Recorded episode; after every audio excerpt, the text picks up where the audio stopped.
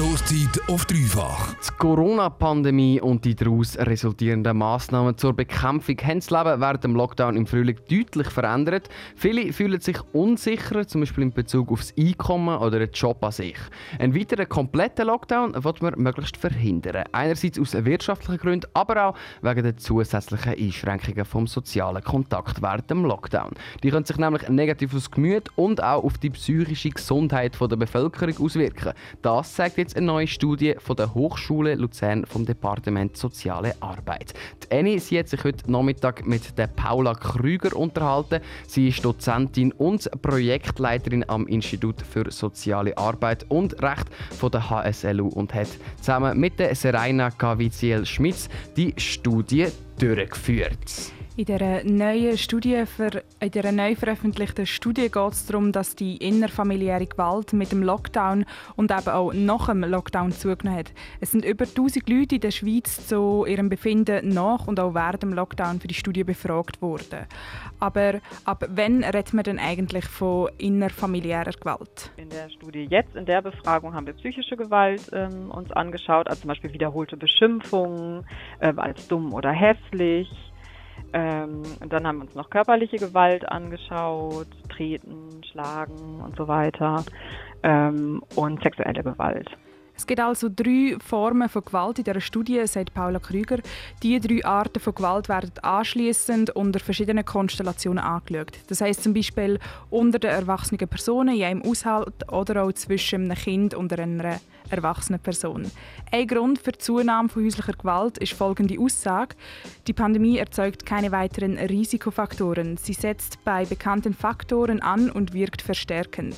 Das erklärt Paula Krüger folgendermaßen. Ähm, genau, also wenn es jetzt um, um häusliche oder innerfamiliäre Gewalt geht, dann gibt es einfach ähm, bestimmte Faktoren, die man aus der Forschung kennt die das Risiko erhöhen, ähm, dass es zu innerfamiliärer Gewalt kommt. Und ähm, die Pandemie scheint jetzt eben keine neuen ähm, solchen Faktoren zu erzeugen, sondern die Faktoren, die man schon kennt, zu verstärken.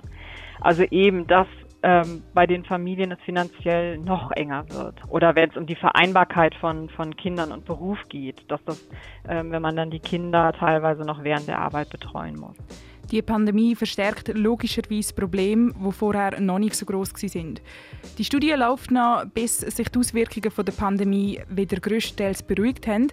Trotzdem gibt es schon erste Resultate, die ich persönlich nicht so erwartet habe. Was unsere ähm, Studie zeigt, ist, dass ähm, doch auch nach dem Lockdown die Spannung ähm, in den Familien zum Teil zugenommen haben. Also wenn man sich jetzt so den, äh, den Schnitt anguckt, es gibt einen, einen großen Teil von Familien, ähm, die ja immer noch sagen, dass ihr Familienklima harmonisch ist und nicht so konfliktreich ist. Aber es gibt doch bei uns es gut ein Viertel der Befragten, die gesagt haben, es ist eher konflikthaft und ähm, weniger harmonisch, das Zusammenleben in der Familie. Es gibt also auch nach dem Lockdown eine Zunahme von innerfamiliärer Gewalt, sagt die Studie. Einerseits hat die Studie, obwohl sie immer noch am Laufen ist, gezeigt, dass häusliche Gewalt während dem Lockdown zugenommen hat.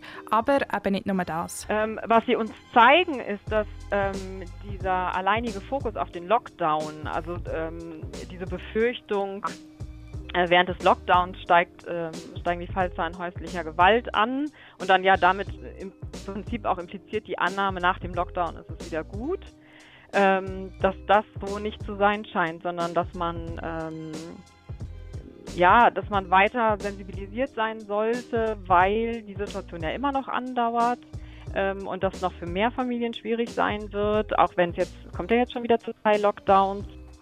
Nach dem Lockdown ist eben nicht alles einfach wieder gut, sondern die Auswirkungen sind auch nachher noch stark spürbar. Nicht wie zu erwarten, haben die Zahlen von häuslicher Gewalt auch nach dem Lockdown bei den ersten Lockerungen weiter zugenommen.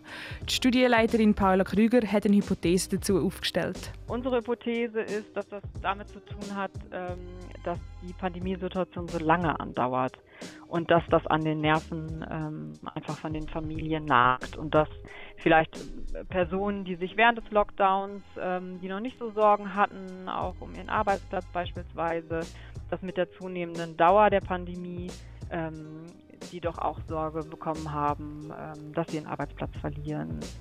Vor allem die Länge der Pandemie ist für diese Zahl ausschlagkräftig.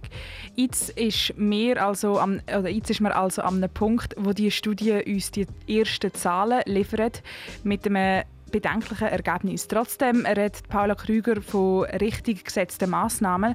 Das erklärt uns die Studienleitung in meiner Frage, was jetzt denn die Zahlen genau aussagen. Worauf es eben hindeutet, ist, dass die Strategie, die bisher politisch ähm, also die, die, bisher gefahren wird in der Schweiz, ähm, dass die gut zu sein scheint, nämlich möglichst das zu verhindern, also möglichst Teil-Lockdowns oder einen kompletten Lockdown zu verhindern, sondern vorsichtiger zu sein in den, mit den Maßnahmen. Die ersten Zahlen die sind jetzt also ausgewertet und auch Parallelen zum Verhalten vom Bund sind gezogen. Der Teil-Lockdown anstatt der komplette tut also nicht nur der Wirtschaft gut, sondern auch der familiären Begebenheit.